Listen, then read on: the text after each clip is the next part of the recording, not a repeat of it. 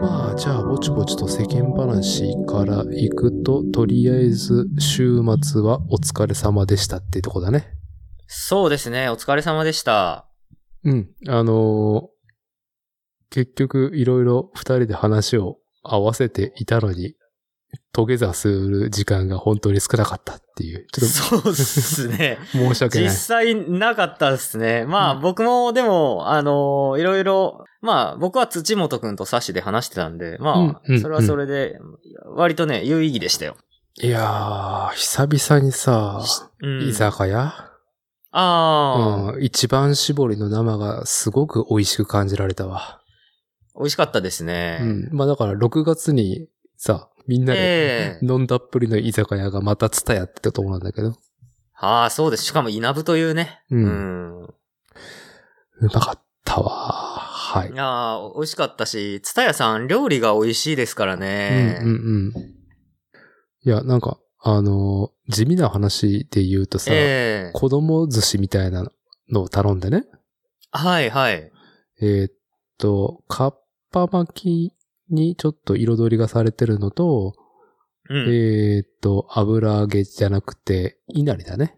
はい。と、海鮮が唯一、エビと、うんうーんと、イクラだ。イクラの鉄火があってさ、はいはいはい、はいうん。いや、そ、イクラのね、仕入れがいいイクラの仕入れでね、ほう。なんか、うん、それなものを子供寿司に乗せてくる感じっていうか、うちの子もそうだけど、やっぱイクラがね、子供好きみたいでさ、はいはい。キャッチーなんだよね、あの、丸いのが。そうっすね。まあ味もこう分かりやすく濃いですからね。うん。いやーね、本当に。いや、というか、まあ、濃いイクラは最近食してなかったんで、ええ超塩かったわー、という。いやーなんかね、そんな、あのーこう、お寿司を、あのね、あのー中山間地域のこう、稲部でこう、食べることができるとい うね。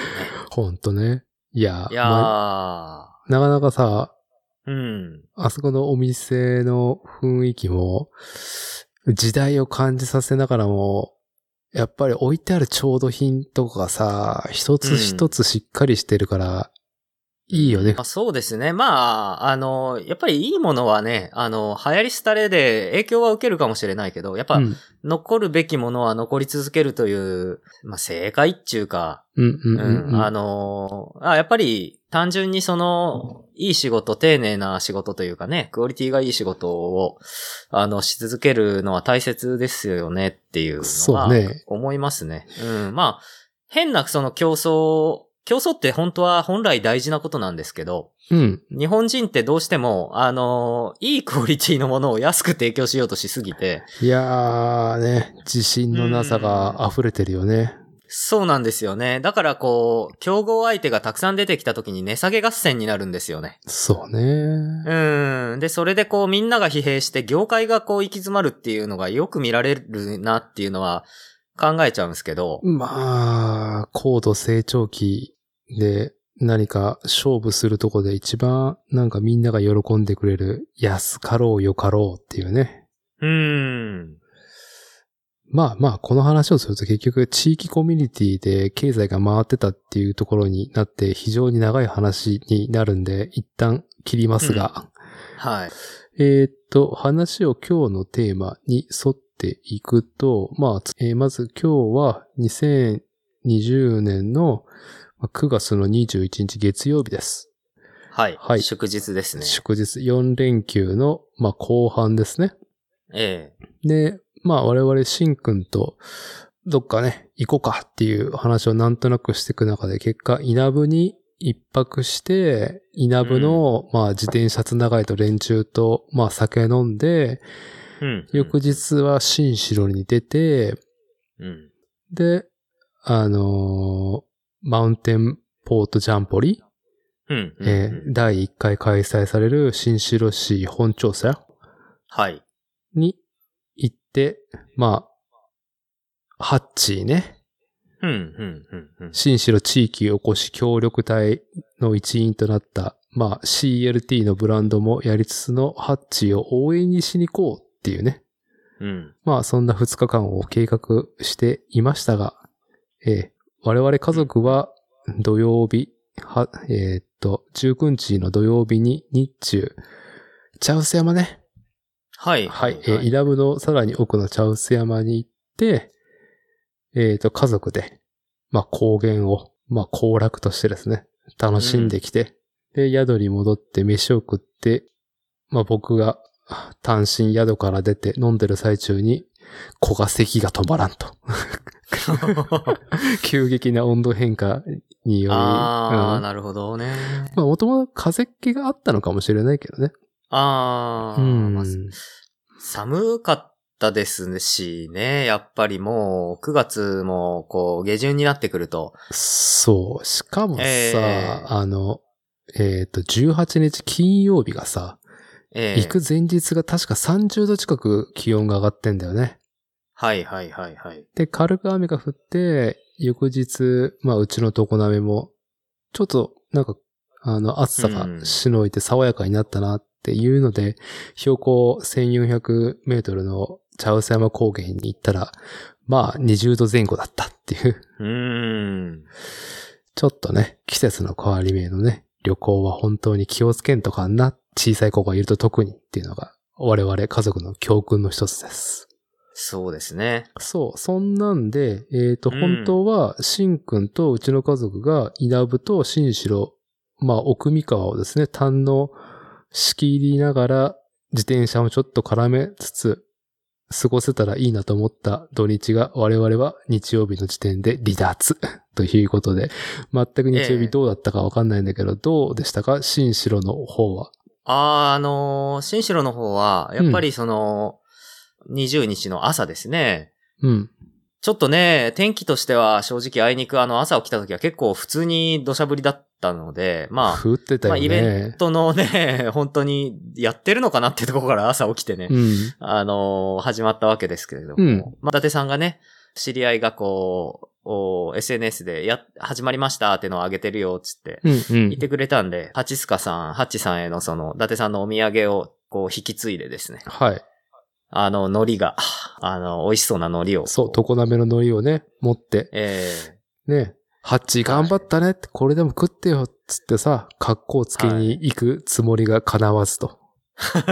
まあね、しょうがないですけども。うん。でもすごくね、あの、渡したらね、あの、ハチスカさん喜んでて。うんうんうん。まあ、のまた、ね、どっか、時間作っていけるといいですね、新城もね、もう一回ね。新城ね、マウンテンバイクでぐるっと回れるルートもさ、彼はええね、作ってるみたいだから、結構早い段階でね、かサクッと周回はできるようになってて、で、ちょいちょええい今でも山に入って、自分自身で切り開いてるもんね。そうですね。あのーまあ、やっぱりその、東海シクロクロスとか、そういうそのイベントとかで場作りをこう、やってきた人なんでね。まあ、伊達さんも一緒に、こう、その場作りは携わったことが多は分いあったと思います手けど。伝ってもらったりとか、手伝ったりとか、はい、お世話になっております。あーそういう風で、こう、やっぱり実績がある方が、あの、地域おこし協力隊をやると、また面白いな、違うなっていうことを、今回思った次第で。そうね。まあさ、 一応その、この第1回マウンテンポートジャンポリー、はあいと新城市役所本庁舎で行われたものが、普通の人は多分ピンとこないような、うん、うん。うん、あのーものではあり、いろいろ彼のいる立場も考えると察するようなイベントだなと。えー、まあじゃあ、マウンテンポートって何だのっていうのをちょっと読み上げると、うん、うん、うん。マウンテンポートはスポーツという側面から現代版の三層バローを表現しています。もう三層んう、ん三層バローはね、三層バローって何ですかそう、山で奏でる馬で、えっ、と、うん一郎二郎のローだね。ほ新城市が、う。はい。まあ、あの、奥三河において、東海道に関しても、まあ、物流の要だったと。ほうほうほうほう。海から山に入ると。で、はい。川も流れてるじゃない。うん、うん、うん、うん。あの川を伝っても物流できるわけじゃない。三河の各地にね。はい。あ馬と、まあ、人工と、うん。まあ、船を使ったことうんうんの物流のことをこの三層バローって言うらしいわ。ググって調べました。あーへえ。知らねえよそんな、そんな言葉が。うん。本当にね、まず、ええこのキャッチコピーを見て伝わらねえよっていうね、現代版の三層バローと言われてもっていうね。 まあね、僕はね、歴史好きだからなんかその、それを見ると、え、なんだろうっつって、ググる人間、人種なんでね、うん。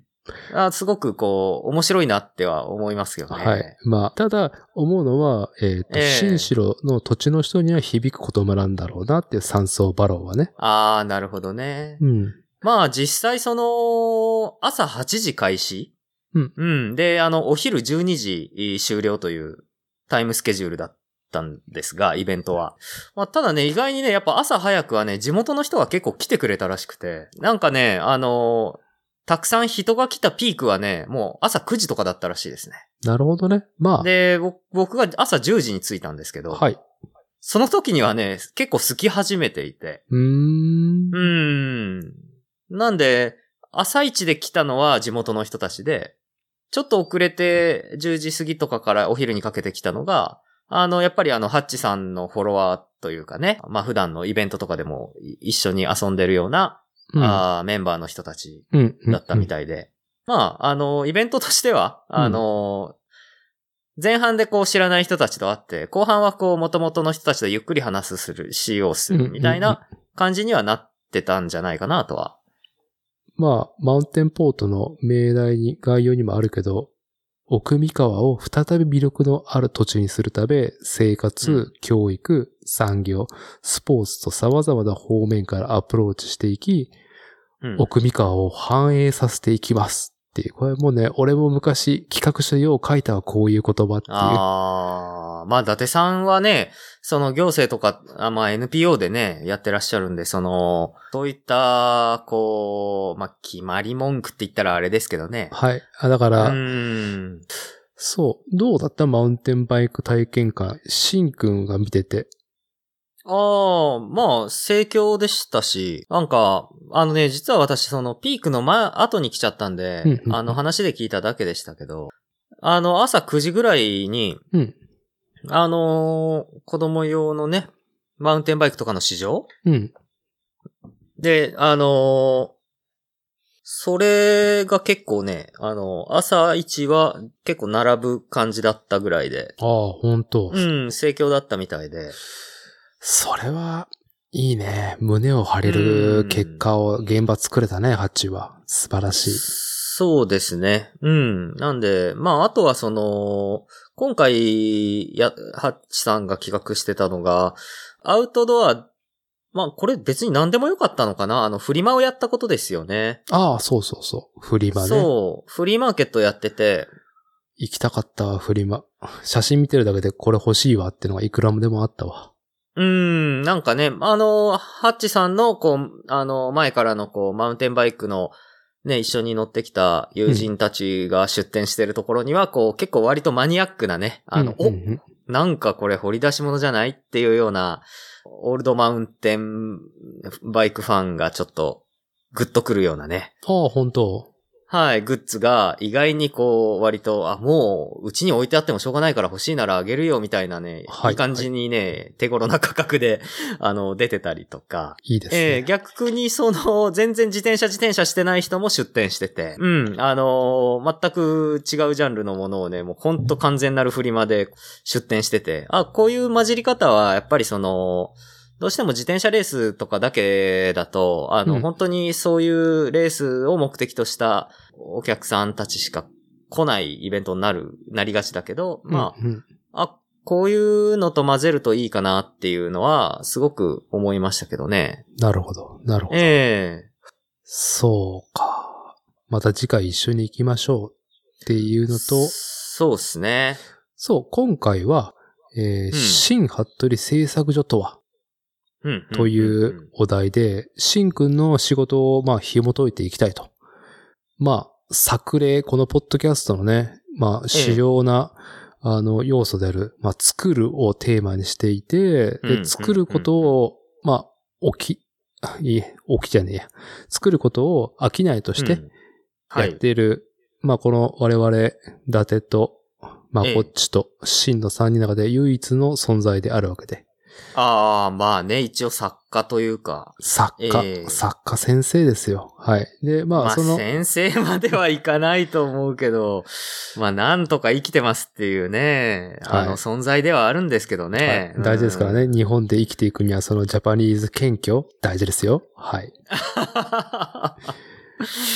そう。まあで、ねまあ、その話をですね、まあ、シンクの仕事、はい新服部製作所のことを紐解いていく中で、えーとえまず今日は、まあこっちはお休みです。 はい。と後日、改めてこの収録を聞いてもらって、まあ感想戦みたいな感じで、えーっと、聞いた後に彼なりの意見をいただこうかなと思っています。おー面白いですね、それは。で、まあ本題に入る前に、ちょっと僕から2つのちょっと話題をしたいです。はい。これは個人的なことと、まあ最近の話題も合わせてとなります。うん、うん、うん、うん。えっ、と、マウンテンバイクの体験の話をしましたが、はいはいはいえっ、と、先日のマウンテうンんポートジャンボリーで、えーマウンテンバイクの体験を引き受けていたのが、名古屋でマウンテンバイク BMX などのスポーツ自転車及び関連商品を輸入しているモトクロスインターナショナルね。もう、80年代、90年代の BMX、マウンテンバイクを、まあ、文化ごとね、えーっと、引っ張ってきた、日本にね、浸透させたディストリビューターさん、モトクロスインターナショナルですけども、私がですね、そこの近所に住んでいたと。ああ、伊達さんのね、ご実家がね、はい。まあ、それを含めて、えーっとですね、マイナー文化の普及推進の難しさと、うん。自分の体験をまず話したいと思うんだけど、はい。自分の中高生時期、80年代後半から90年代第一次のブームだったという BMX マウンテンバイクもう一大ブームだったみたいです。おー。ただ、うん、うんうん。モトクロスインターナショナルのすぐ近所に住んでいた俺には全く届いてなかったと。うーん。というね、憤りをですね、はいどうしても拭えないまま自転車スポーツを、うんえーやってきた僕なんですけども、はい。マウンテンバイク、だから僕が中学生ぐらいの時には両方ともブームが来ていて、ええ市場がどんどんできてったみたいなのね。うん、うん、うん。で、実際僕自身がマウンテンバイクを手にし、里山に入ったのは、それから、うん、うんうんまあ、8年、9年経った23歳の時なのね。もおうー。めちゃくちゃ面白いやないか、マウンテンバイクと。うん、うん、うん。社会人になってようやく手にしたわけですよ。はい。でただ、この面白いと思ったマウンテンバイクのことを知っていくと、知れば知るほど、さっきの、おい、近所に中心地があって、俺には届いてないっていう憤りがね、まずあったよね。あー、なるほど。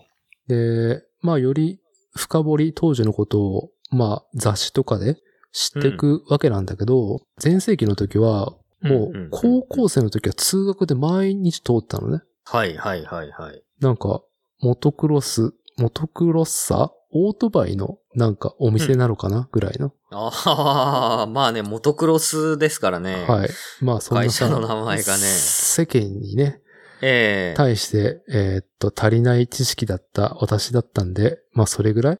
で、時折、うんうんうんマウンテンバイクのジャージだったんだけど、はい。後から知るんだけど、うん、まあ、ジャージがよく干してあるな。ああ、へえ、干してあるん、あったんですね。そう、それを毎日、多分当時一世を風靡したうん。ダートブロスっていうマウンテンバイクチームのアストロとか車両は見てたと思うよ。なんか派手な車あんなぐらいの覚えはあるからー。へえ。で、あとはですね、加えて日本初の BMX ストリートジャムセッションほうほう、が、もうそれこそ近所の公園。コンクリートボール。ルってわかるかなまあ、いやー、わからないですね。なんだろう。スケートパークってさ、ぐっとなんうかんえぐれてるじゃないの。ああ、はい、はい。まあ、文字通り、あの、ボールだよね。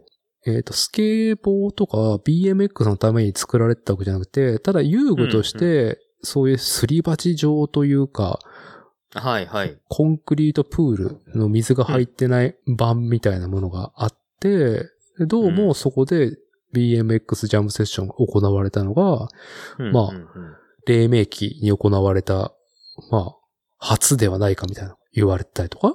ほあと、BMX のダートレースも、近くの河川敷、ー。うん、うん。多分、矢田川だと思うんだけど、はあそこで定期戦が行われてたんだって。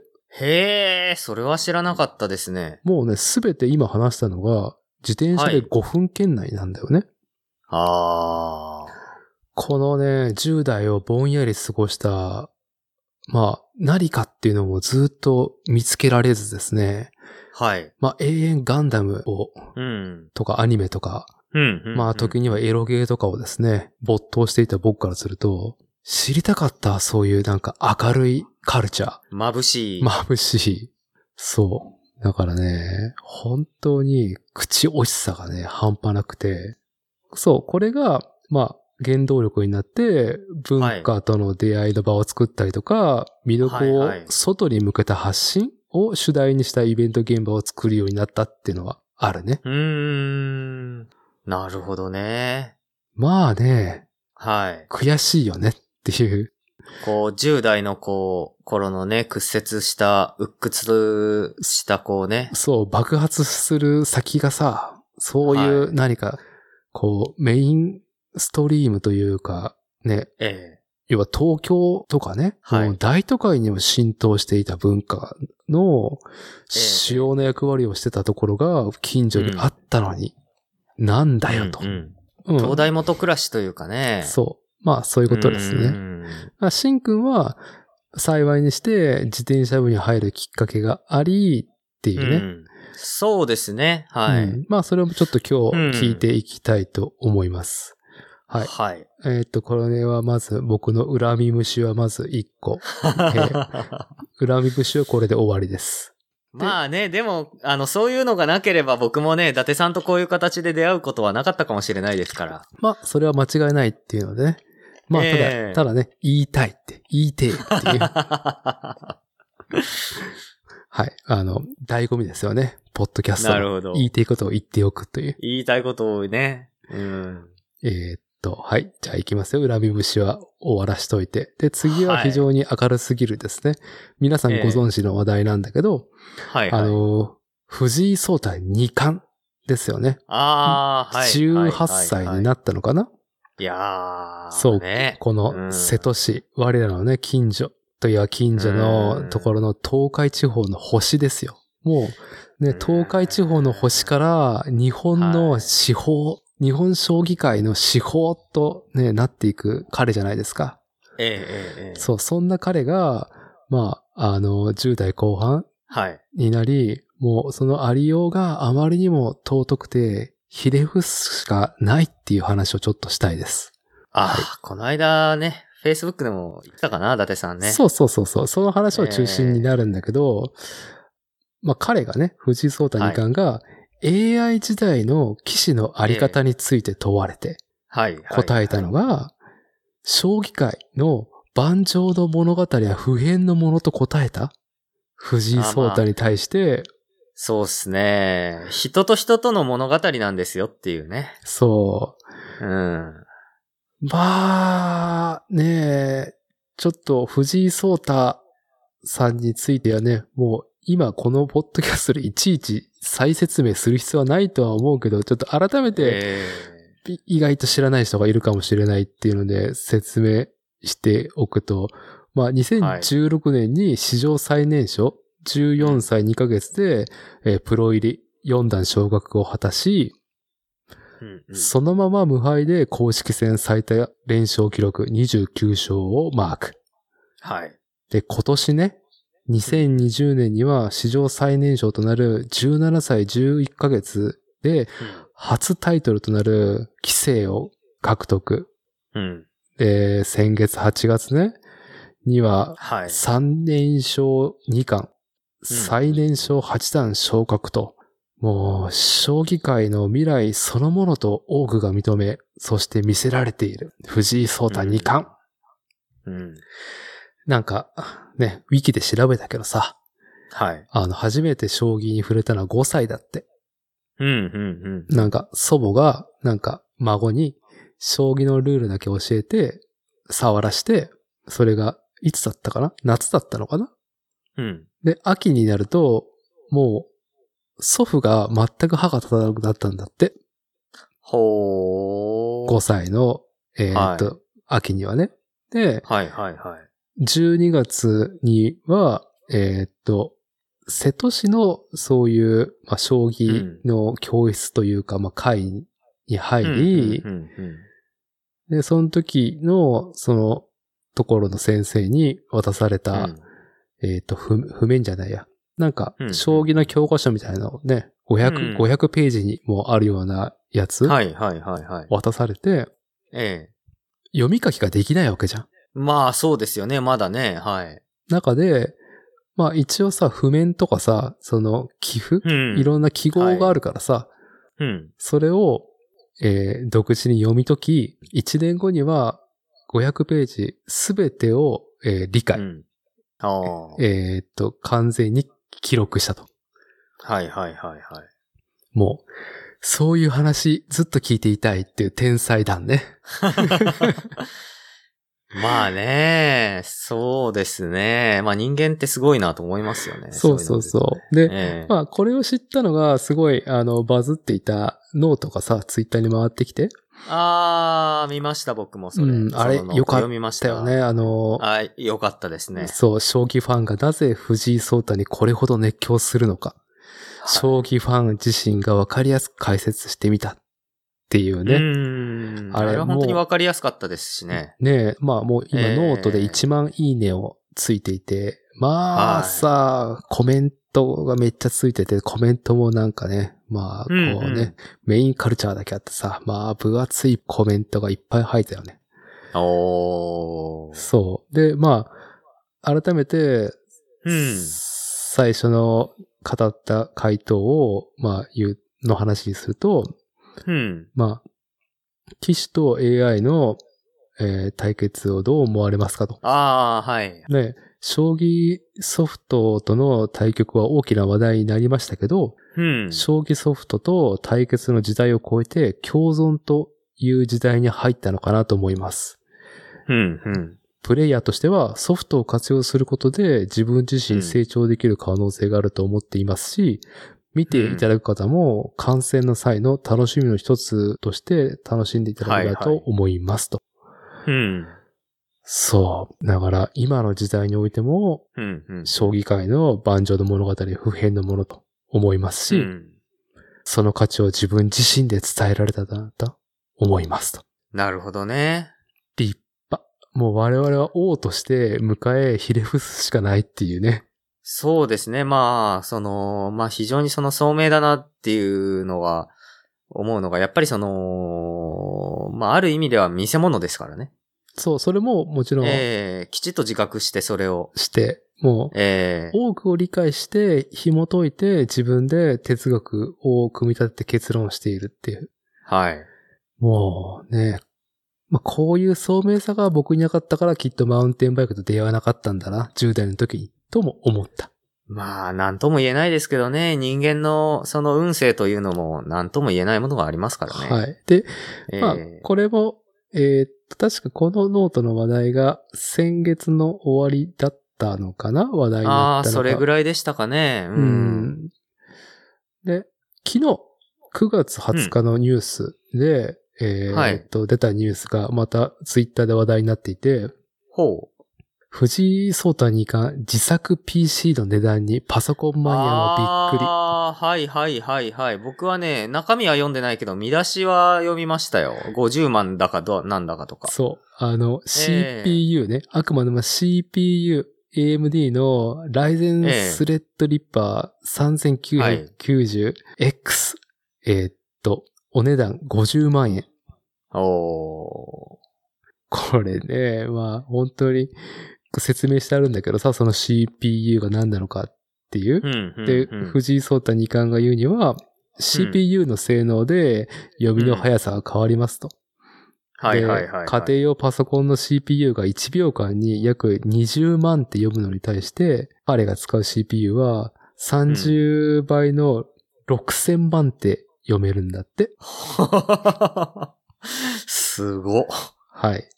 1秒間にね。1秒間に6000万ってう。んすごいっすね。うん。そう。で、今年の6月の棋聖戦第2局で、藤井二冠の妙手っていう言葉があるんだね。妙な手。まああ、あ。微妙はいは。ない手、それ何なのみたいな。あ、妙、妙って、妙手妙手なのかな妙手なのかわかんない。うん。うん。まあ、3一銀が、将棋ソフトが4億手読んだ段階では悪い手なのね。はいはい。握手だと。そう。あ握手って言うんだ。そう。握手なのに対して、6億手読むと最前手になるっていうこと が、最前手になることが話題となったと。すご。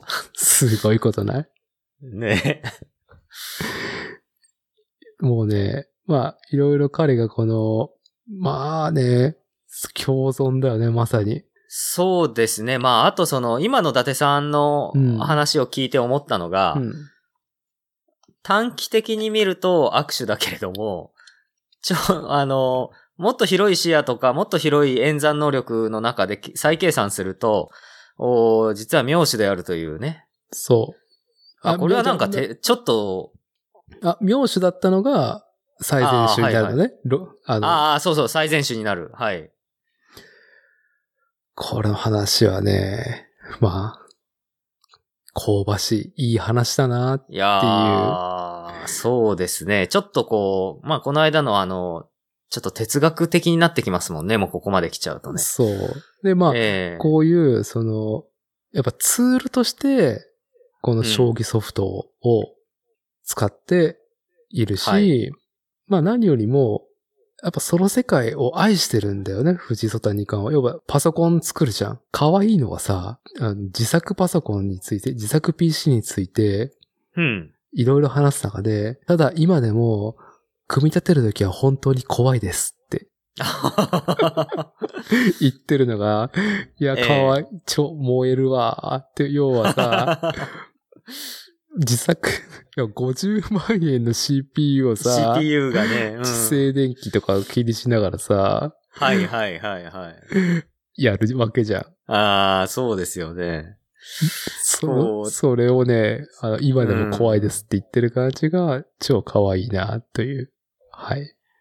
そうですよね。あの、想像するとね、面白いですもんね。あの、あんだけね、もう神ってる、いわゆる神ってるね、はい。あの、人がね、そうやってあの、そーっとこう、パソコン組み立ててるところを想像するとね。ヒヤヒヒヤし、ヒヤヒヤしながらね。らね。ね燃えますよね。はい。そう。で、この藤井聡太二冠の話っていうのは、結構いろんな業界にうん、うん。通ずる話をしてるなと思うのね。あまあ、なあ、るほど。さ、ローテクノロジーとして、もうえ文化として廃ってしまうものとか、え。うん。否定されてしまうんではなかろうか。要は AI で仕事を取られるみたいな話が多くあるじゃない。うんうんうんうんはい。まあだから新聞記者もさ、AI に仕事を取られてしまうからさ、うんうんうん新聞としてもね、こういうね、ことを言ってくれるのは超嬉しいんだよね。なるほどね。人がね、考えて文章を書くっていう。はい。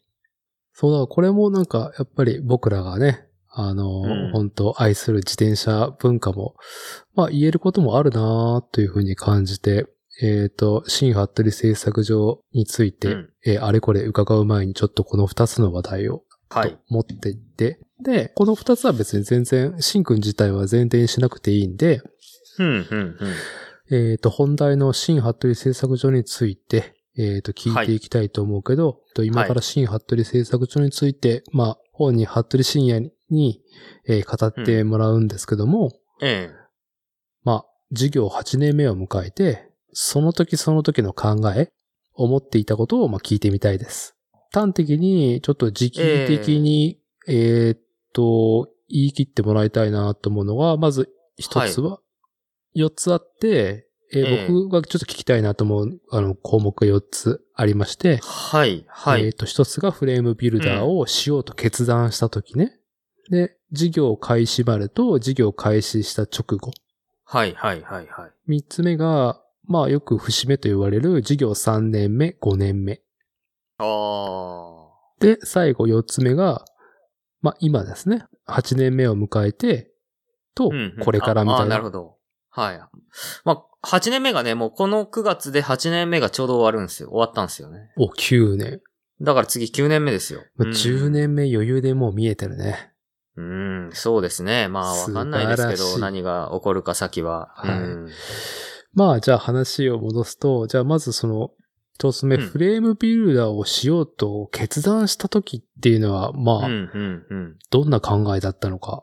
当時、いあーく、何歳だったのかな ?25 でしたね。 ?25。その時はもうはい仕事はしてたんだよね。そうですね。あのーまあ、今でもうち、あのー会社を辞めてからでも取引させていただいてますけど、うん、うん。あのー名古屋のね、自転車の部品の輸入代理店とかをやってる、はい双葉商店さんで、はい。はい、勤めてましたんで、うん、うん、その頃はねうん。、うん。 25の時ですね。ははいい。で、うーんと、どうなの仕事を辞めよう、辞めたいな、次、ええ次何かやろうかなっていう風な心持ちだったの、はいはいはいはいはい。あのね、自転車の仕事をしようとは思って、自転車の仕事をずっと、こうしようと思って、双葉さんにはいたんで、別にその、会社が嫌になったかって言われると、そうでもないんですけど、うん、うん、あのね、25の時に僕おじいさんが亡くなってるんですよ。うん。はい。で、あの、おじいさんが亡くなるときに、まあね、あの、こう、倒れてから、まあうん91で亡くなってるんで大往生なんだけど、うん、うん。あの、うちでね、調子が悪くなって倒れちゃって、で、亡くなるまでのあれはおよそ2ヶ月半とかぐらいかな、を病院で過ごしたんですよ。はい。で、まあ、じ自分の、僕の家からもう、あの、自転車でも、あの、5分ぐらいで着くようなね、とこにある病院なんで、まあ、おじいさんがもういよいよ、おー体調的にもあまあ危ないよっていう風になってった最後の1ヶ月半とかは、あの、家族でね、交代で夜、おじいさんの部屋に泊まって、あの、看病してたんですよね。うん。で、まあ、その時に、その、ちょうどね、まあおじいさんの付き添いするって言っても、まあおじいさんはこう、普段ずっと寝てて、あの、眠っていて、で、たまに起きてしは会話をするみたいなね、うん。状態だったので、まああの、枕元にいる時っていうのはまあ、暇なわけですよ。やることはないわけですね。はい一緒に付き添っている人。で、まあ、その時がね、ちょうど自分、時代としてその、アメリカンハンドメイドバイシクルショーがね、おーはい、あの、本当にその、お盛り上がっていた時期で。 2005年だよね、だから。あー、ごめん、間違えた。25歳の時は、 2010年ですね2010年だね、失礼。はい。そうですね。その頃で、あのーまあ、僕自身もやっぱりあの、ハンドメイドバイクだったりとか、うん。まあ、あのー黒森でこう自由に造形してものを作るみたいな、あの自転車のお提案の仕方はすごくその常に好きだったですから、うん。あのーそういうこう文化とかを追ってたんでね。うん。こう iPad でね、おじいさんのよ看病してる横でずっと見てたんですよね、ナーブスとかを。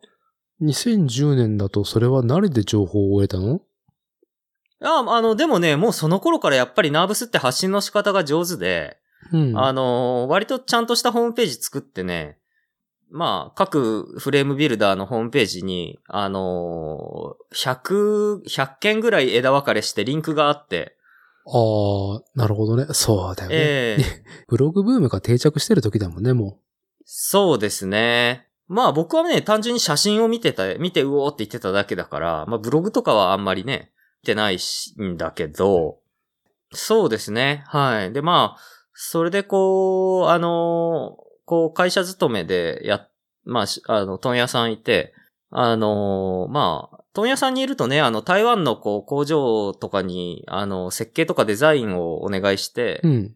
あ、設計とかデザインとかはまあこっちでやって製造をお願いして、オリジナルの商品を作ったりとかも不可能じゃないんですけど、はい、はい。まあ、なんせ当時25歳で、あの、会社の中でももう本当にペーペーだったんで、なかなか別にそんな、あの、予算も取れないし、うん。企画をやれるような、あー状況にはなかなかならないわけですよ。はい。で、そうすると、じゃあ、そういう、そのことができる年齢まで会社で勤めて、ねえ、さあの、30歳超えて40になるまで、その会社いるのって言ったら、まあもう、それはもう時間の無駄だなと思って。自分の熱量をね、まあ、火が熱いうちにね、打ちてえっていうね、あるよね。そうですね。まあ、そういうのと、やっぱりその、愛知県で言うと僕のもう本当にあの、尊敬してるあの、ドバッツさんっていうね、はいあのー本当にこう、お尊敬できるフレームビルダーがいるんで、はい。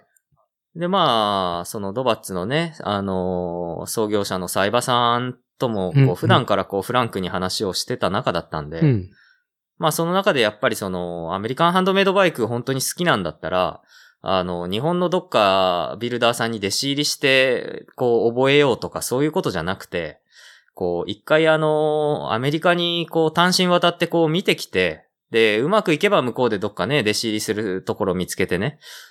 うん、自分の一番こう、好きだと思うところの最前線にこう、やっぱり行かなきゃダメだよねっていうのは、サイバさんから言われたんですよね。まあ、まさに、ね、ドバスさん自身が、えーその道をやってきたわけだもんね。単身アメリカに渡って、ええ向こうの工場でね、溶接してたっていうふ自転車フレーそムうの。ですね。はい。あの、メイドイン US の時のまだ GT でしたよね。うんうん。はい。GT で勤めてたという。はい。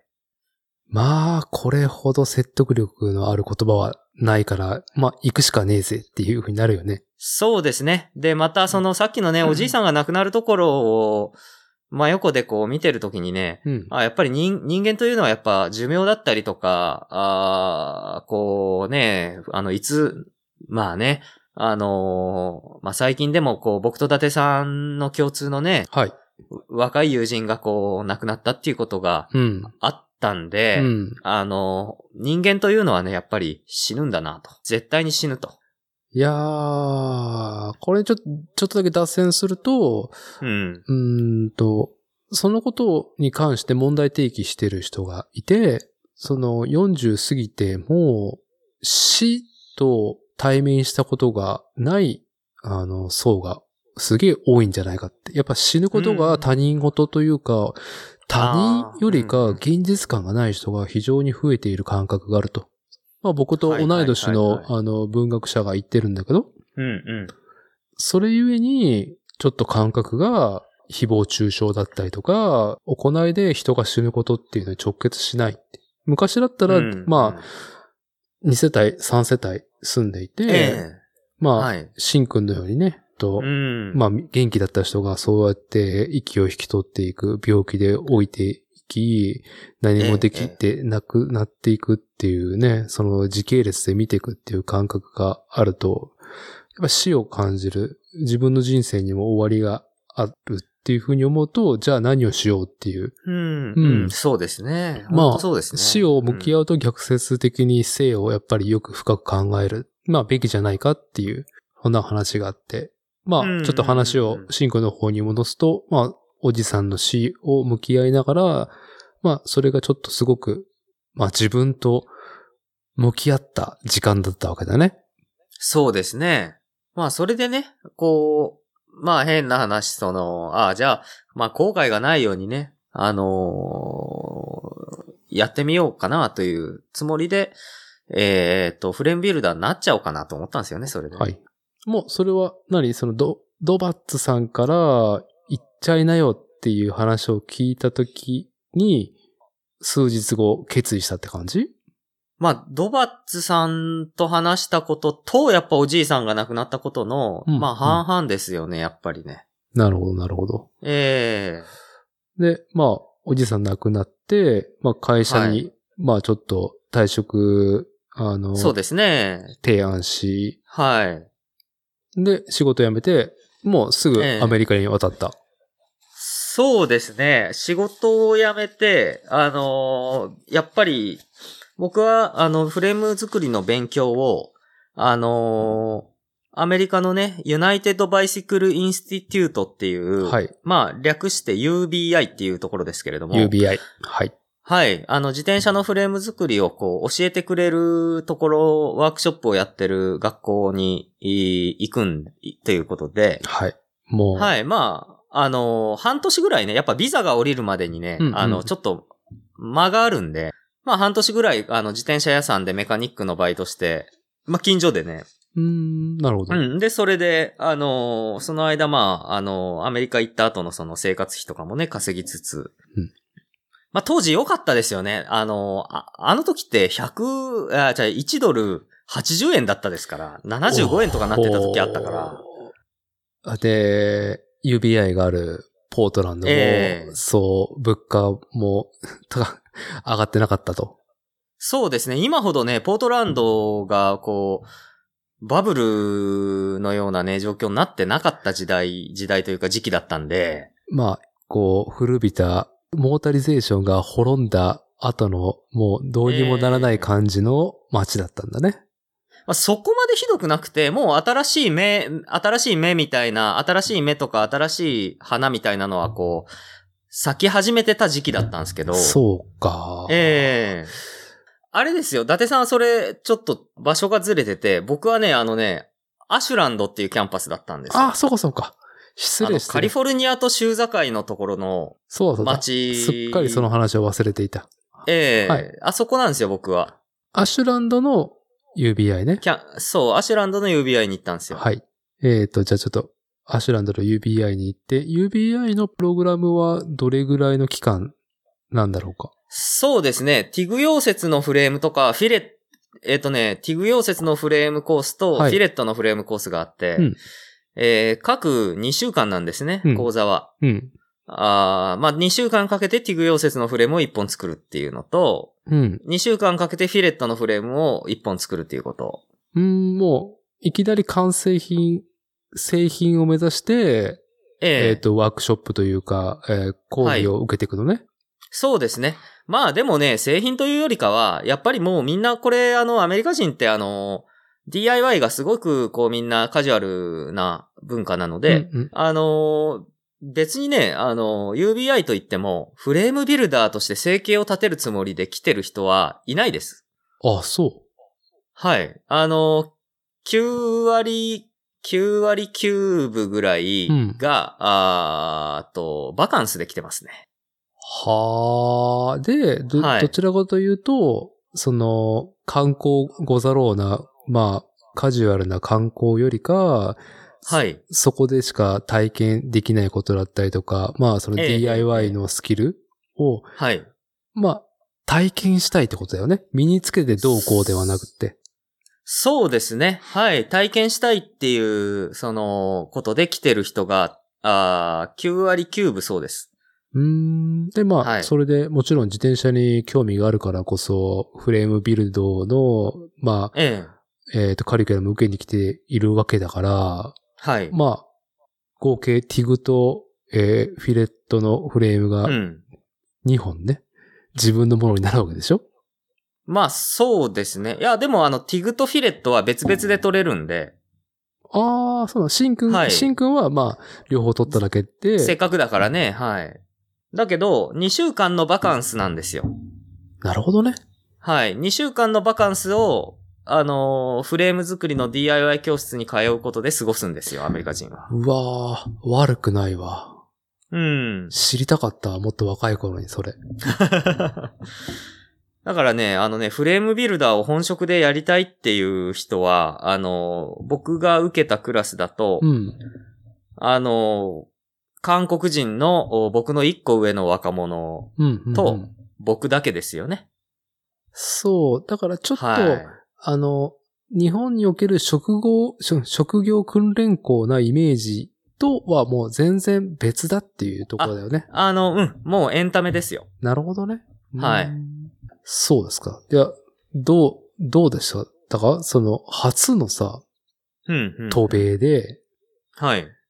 で、まあ、初の外国でのスクールだったわけじゃん。結構大変そうなイメージがあるけど。まあ、あの、やってた時はやっぱ大変だなとは思ってたうし、ん仕事にしたいって思ってたから、こんなんで俺大丈夫なのかっていう不安はもちろんあったんですけど、なるほど。まあ、今となっては、その、あの、続けるっていう決意さえあれば、才能とかはあんまり必要ないなっていうところはありますよ。なるほどね。はあと、ちなみに、語学、あの、英語の方は事前にやっぱ結構勉強してから行ったの、まあ、一応、あのーこう、会社ね、問屋さんで勤めてた時に、やっぱりその海外のお自転車製品とかを輸入してる都合上、こう、うんうん。まあ、イベントごとで、こう、あのね、英語を喋る担当者さんが、あー展示会の時、大きいイベントの時に来日したりするんで、で、まあ、それの時にやっぱりその、自転車が好きなね、担当者さんと、やっぱり自転車好き同士こう話したいじゃないですうんか。うんうん。まあ、そういうことでこう、会社員の時に週2回英会話は行ってたんですけど、うん。あのーまあ、だから、何もしないよりはよっぽどマシだったとは思いますよ、語学では。なるほどね。まあ、でも、いざね、これね、言ってみると、うん。あの、アメリカでもやっぱり、その、聞きやすい喋り方してくれる人と、なんかすげえなまったね、あのーこう、この人何言ってるんだみたいな喋り方する人もいるんですよね。ねえ、なんか、うんさ、あの、アメリカ行って、一番聞き取りやすい英語は、白人よりか、僕はメキシコ人の英語の方がすげえわかりやすく聞き取りやすいんだよね。ああ、そうですね。はい。だからメキシコ人の人ね、あのー黄色人種にすげえフレンドリーっすよ。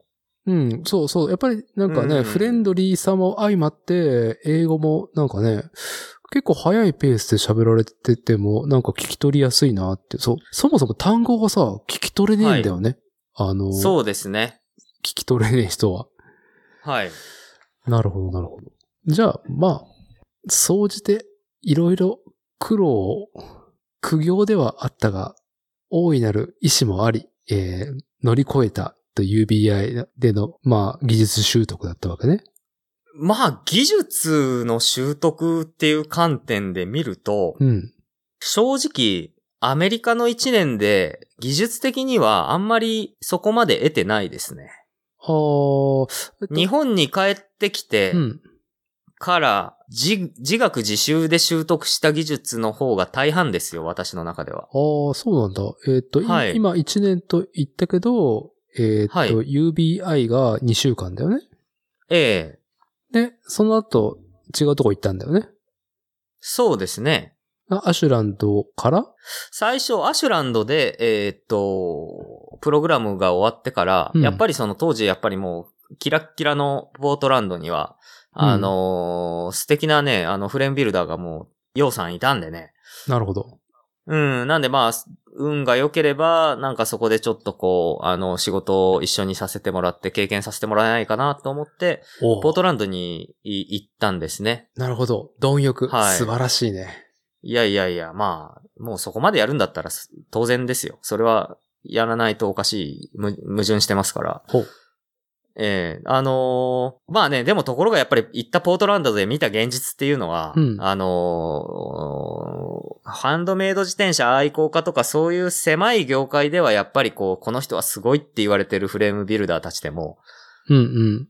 もう実際はもう本当にあの、食えてんのかぐらいの収入でしかできてない人が大半なんですね。ああ、その、縄、えーっと、内側に入ると知れる縄いっぱいあるけども、ええ片手までやっていたりとか。いや、問題なのが、片手間でそこそこでそういう状態ならいいんすけど、うん。あの、じ自分の、おー仕事っていう人生を、あの、スプライベート以外の人生を全てかけて仕事としてやってもそれだけ の収入っていうことがもん問題なん。なんですよおーっと、なかなか重たい話ですね、それは。ああ、まあ重たいっつったって、まあ、どうせみんな最後にはね、死ぬんで。あの ーまあ、さすが死ぬまでの時間をどうやって潰すかっていうことの問題ではあるんですけど。いいね。あの、もう25に、25、6にして、もう死生観を、独自の死生観を、まあ、哲学作り上げて向かってるから、なるほど、そういう目で見れたと。そうですね。うーん。なんで、あのーまあ、その、収入が低かろうがね、その自分のこう、可処分時間をどう過ごすかっていうのは、まあ、個人の、はい。こう、裁量なわけですから。まあ、あとそれまで、あ、ね。生き、うん生きていける環境、状況だったんだろうね。その、あの、フレームビルダあ、たちはそうですね。まあね、あのね、結婚してたりすると、やっぱ話聞くとね、奥さんがね、すごい稼いでる人多いです。ー。いやー、ほんとね。はい。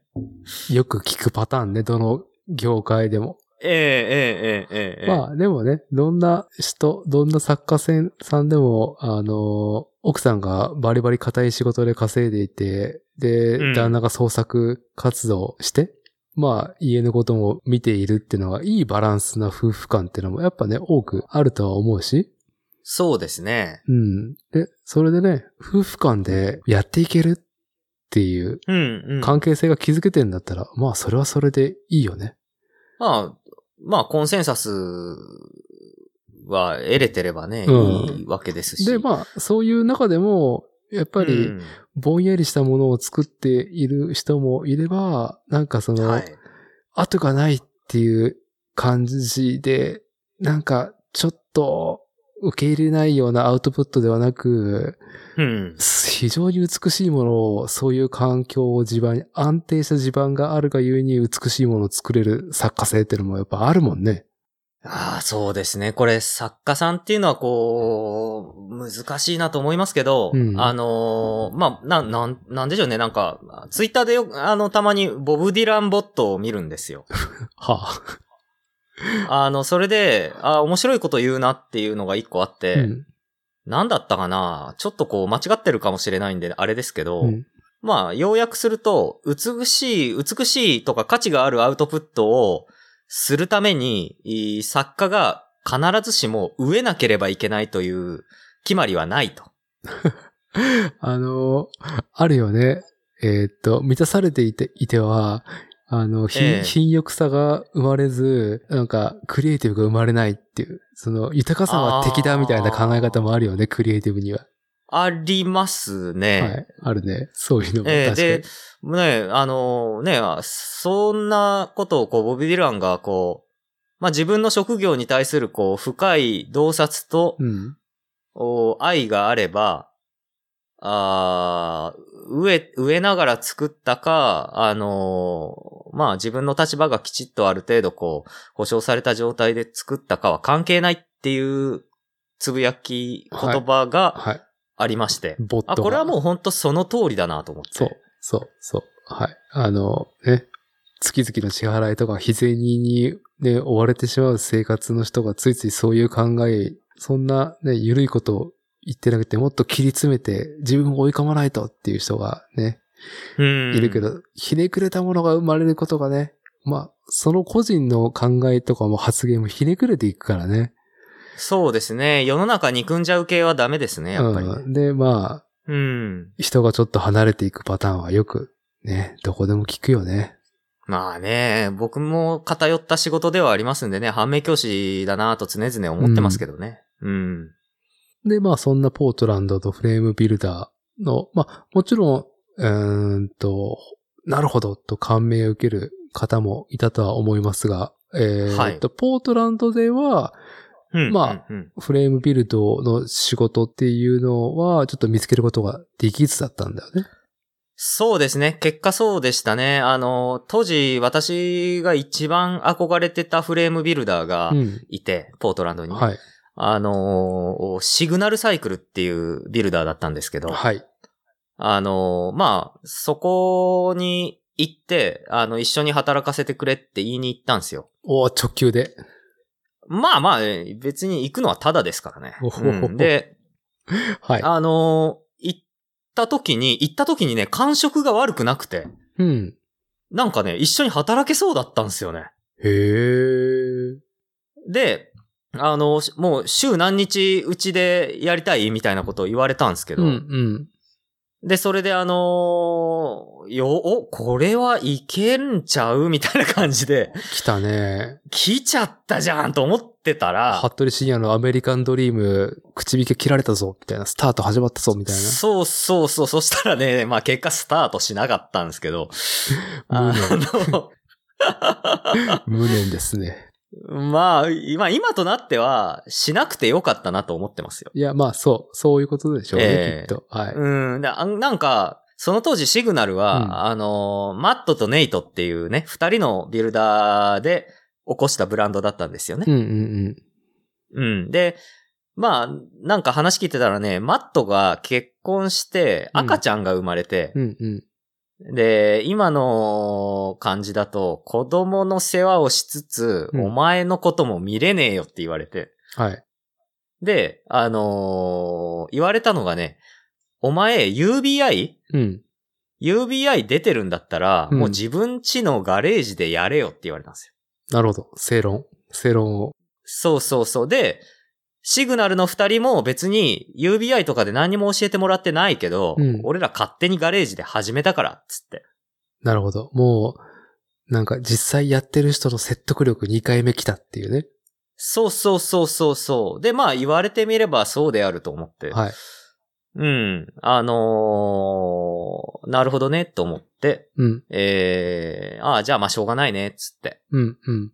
まあシグナルで仕事をするっていうことはできなかったんですけど。いいですね。まあ、ドバッツさんに続き、シグナルさんからも、もう直球の言葉をもらい。うん、でも本当にいいなと思うのが、うん。やっぱりその最前線でやってる人たちは、やっぱ本当のことを言ってくれるんでね。うん、うん。うん、あのー生優しいね、あのー夢みたいな。はい。はい。あの、生優しい夢を見せてこないからいいですね。いいですね。まあ、はい。まあ、そういう感じも、まあ、シンくんの個人の、まあ、あまり、あの、夢見がちな話には興味がねえっていうスタンスと、非常に 相性がいいってところはあるよね。あー、わかんないけど、でも僕は、ぜもう、あの、夢ある仕事だし、うん。夢を売る仕事だって思ってるから、うん。だからすごくその、毎日、あのーまあ、今で、今みたいになれるって思ってなかったんで、正直。その時はね、25、6の時は。ええはい。だからまあ今も夢ですよ。夢、今も夢見心地な感じですよね。そうか、失礼、うんそいつは失礼しました。夢見心地のところで、これは夢じゃねえって言うんじゃねえよっていう。いやいや、わ、まあでもね、この間のあのブッダの話もそうですけど、はい。あのーまあ人生は夢みたいなもんですよ。夢見てるようなもんじゃないですか。そうですね。はい。まあ何を選択しようがね、深く考えるなっていうところもあるしね。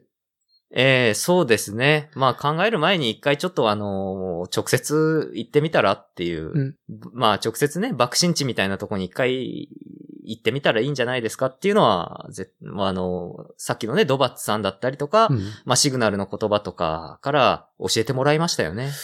えっ、と、だから、シンくんは、えっ、と、ドバッツさんからは、まあ、アメリカ行けよって言われて、そうっすね。アメリカうん行って、まあ、とりあえず UBI で学んだ後に、シグナルの門を叩いたら、いや、もうさ、もうやれよって言われたって いう。そうそうそうそうそう。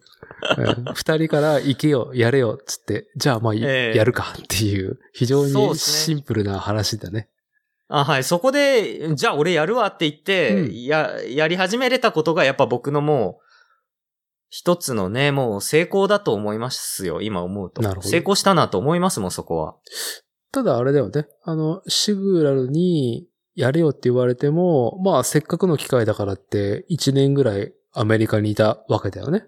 あ、そうですね。まあ、まだ、その、なんとかこう、アメリカにいられるお金と、うん。あの、時間、まあ、要はビザですね。ビザが、ね、専門学校が1ヶ月ちょいぐらいで終わるのに、あの、なぜか1年滞在していいよっていうビザが降りてたんですよ。まあ、だからこう、帰るのも損なので、なるほど。まあ時間がある限りは、あの、アメリカのフレームビルダーとか、ハンドメイド系のその、まあ文化に触れていたいと思って、いろんな他のところも探したんですね。よーし、じゃあ、えーっと、やれよと言われて、えーその後1年間アメリカに滞在した話もなかなかボリュームがありそうなんで、はい。まあ一旦今回は切りますか。そうですね。はい。